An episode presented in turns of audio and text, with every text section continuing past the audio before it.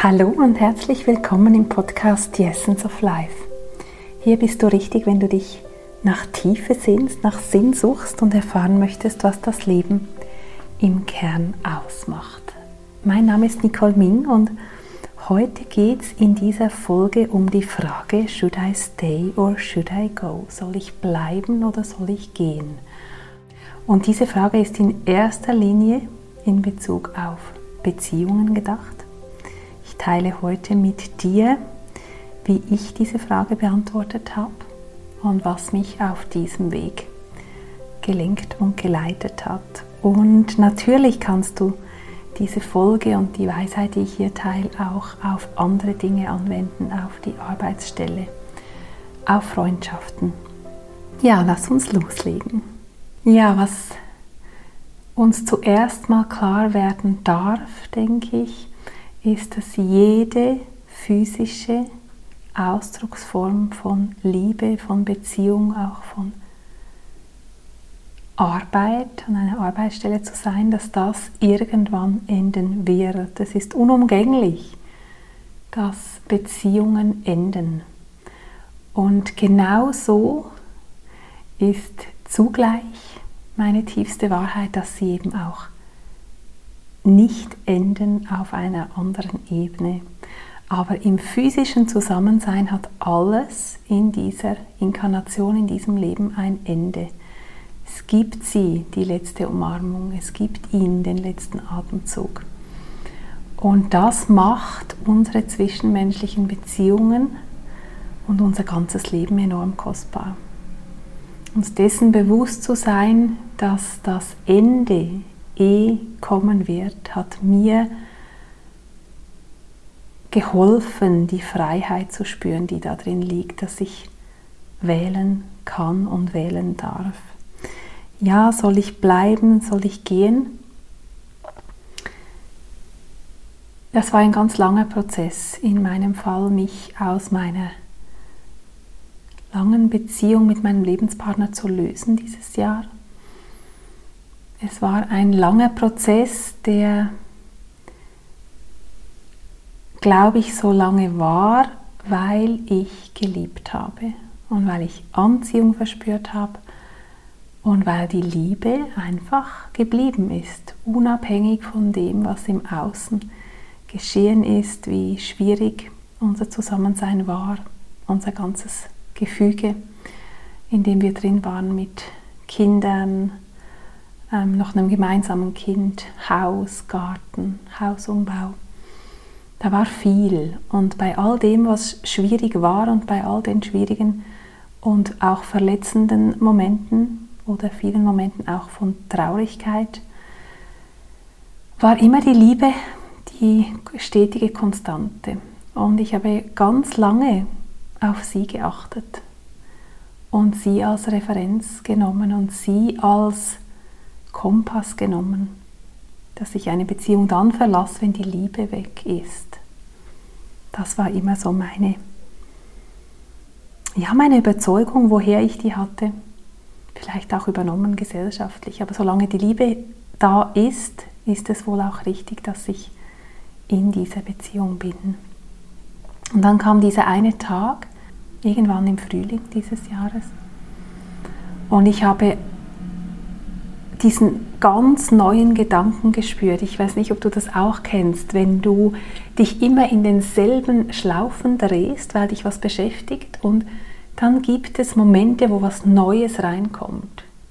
Sei es, dass du jemanden triffst und der dir diesen einen Satz sagt, der dich aus dieser Schlaufe bringt und der dir einen neuen Blick bietet. Oder wie in meinem Fall, das kam einfach so.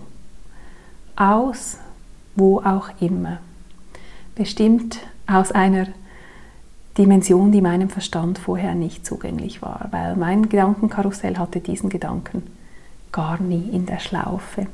Und dieser Gedanke war, tut mir denn gut, was ich lebe? Eine ganz, ganz simple Frage. Tut das mir gut?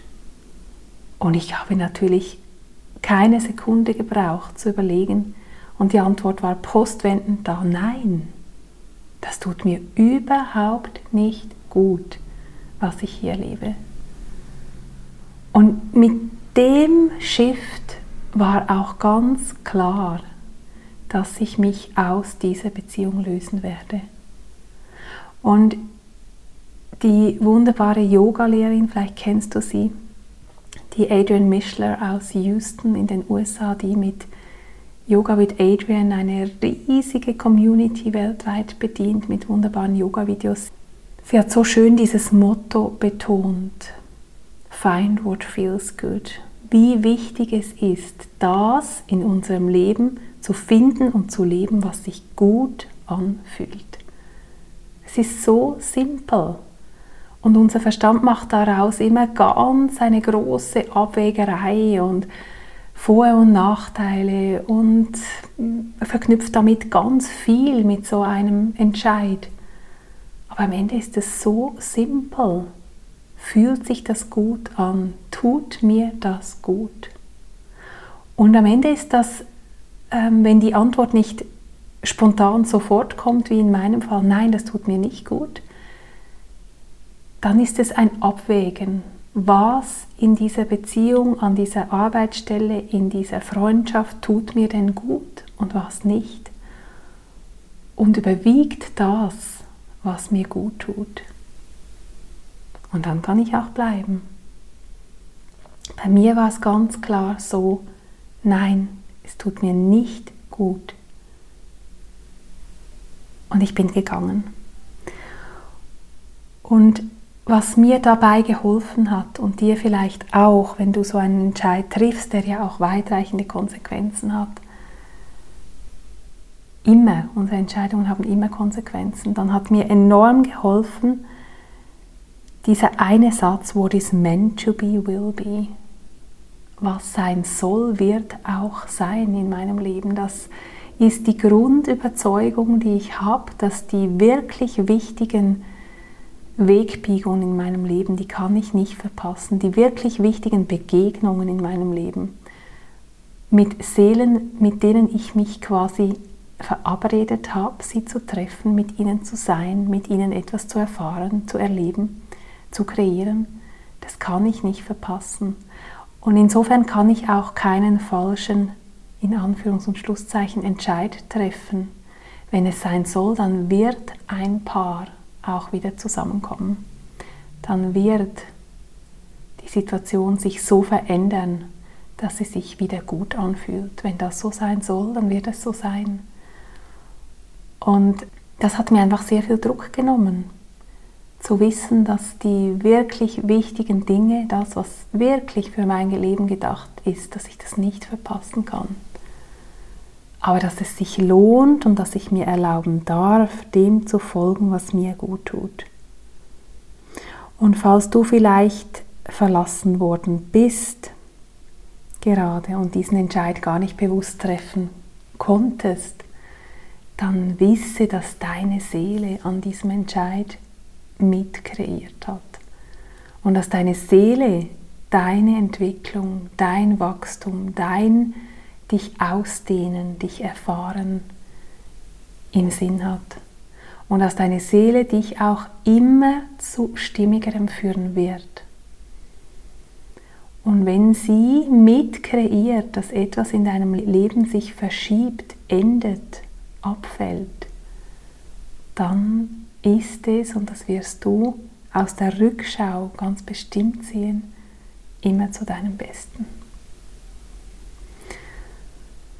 Und ich habe einige Situationen auch erlebt, als mir das passiert ist. Ich habe gerade in der, glaube ich, letzten Folge davon erzählt, wie mein damaliger Partner am Muttertag von Frühstück zubereiten am Morgen, alles wunderbar, bis zur Trennung am Nachmittag, bis zu Auszug am Abend, wie das alles an einem Tag geschehen ist.